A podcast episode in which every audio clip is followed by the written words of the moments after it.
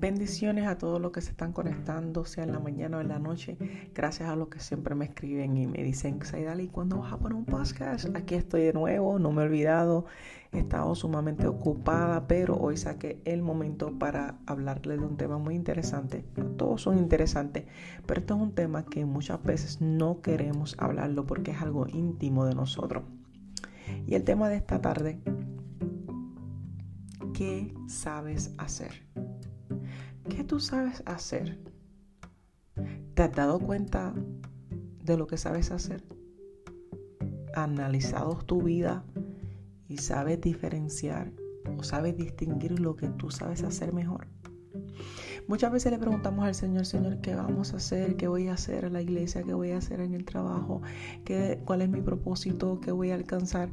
No sé qué hacer y nos volvemos como un ocho nos volvemos, es algo preocupante porque no sabemos a dónde ir, no sabemos quién nos va a dirigir y nos trancamos en nuestro propio pensamiento y lo que hacemos es frustrarnos, lo que hacemos es detenernos en el camino y ahí es donde empieza el estancamiento. Y yo te pregunto esto porque es algo muy interesante. A veces no nos sentamos analizarnos. Y yo te invito hoy a que tomes una libreta y digas qué tú sabes hacer. Sabes eh, hablar, te gusta dar estudios, te gusta trabajar mucho, te gusta ayudar, te gusta evangelizar, te gusta alientar, te gusta hacer reír. Hay muchas cosas que están en tus manos para hacer. Y no las sabes reconocer porque no te has sentado no te has puesto a pensar. Y algo que muchas veces provoca que nosotros nos estanquemos es los malos pensamientos. Esos recuerdos de burlas y de gente que no te apoyaron, que te hicieron sentir como que no, no lo sabías hacer o te humillaron o te rechazaron o te echaron a un lado porque no lo sabías hacer correctamente y en vez de apoyarte y guiarte no lo hicieron. Muchas veces esas cosas te estancan en el camino y tú crees que porque esa persona dijo que no podías, realmente es que no lo sabes hacer. Y eso fue un instrumento que utilizó Satanás en ese momento para hacerte sentir a ti que no podías hacerlo y que no lograras llegar a tu meta, a tu propósito. Él lo hizo como una forma de rompecabezas para que entonces no pudieras alcanzarlo y si te hiciera difícil hacerlo. Pero hoy yo vengo a decirte, esos recuerdos que Satanás puso en tu mente, esas burlas, esas risas, esas palabras de ofensivas que te rebotan en tu cabeza, hoy yo te digo, que las quites, que las remuevas, que las ignores, que digas, no me va a importar. Algo que me interesó mucho que escuché de una predicadora muy famosa y es que ella dijo que Pablo dijo en ellos que no le importaba nada, que él iba a hacer la voluntad de Dios. Y me llama la atención porque realmente nosotros tenemos que ser exactamente como Pablo, decir, no me importa lo que diga la gente, yo voy a hacer lo que Dios me ha enviado a hacer. Dios te está llamando hoy. Dios te está diciendo, mira, despierta. Necesitas hacer algo. ¿Qué sabes hacer? ¿Qué está en tus manos?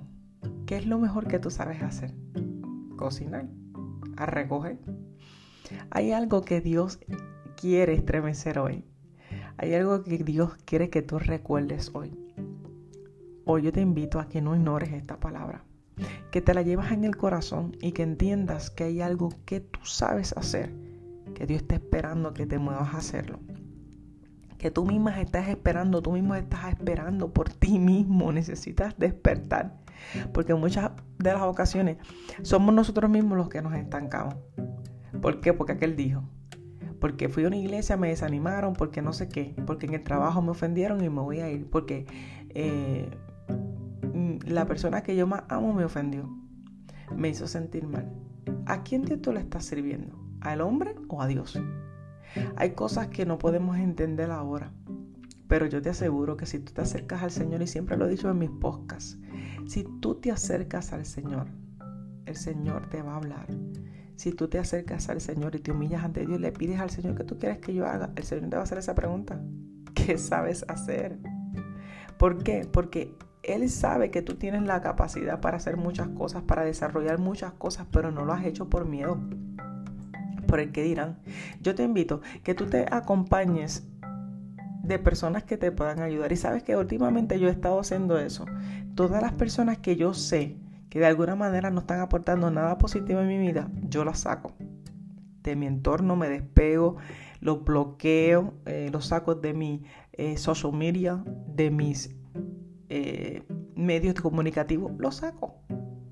Porque yo sé que yo estoy en un proceso de mi vida de crecimiento. Y si yo los tengo al lado mío, me van a estancar. ¿Sabes por qué? Porque son personas que nunca creyeron en mí. Son personas que nunca creyeron en ti. Y tú persistes a que esas personas estén ahí. Sácatelas del lado. Remuévalas del lado y comienzas a buscar ejemplos de personas que tú quieres parecerte. No que seas una copia, sino que tú te quieras parecer a esa persona y síguela.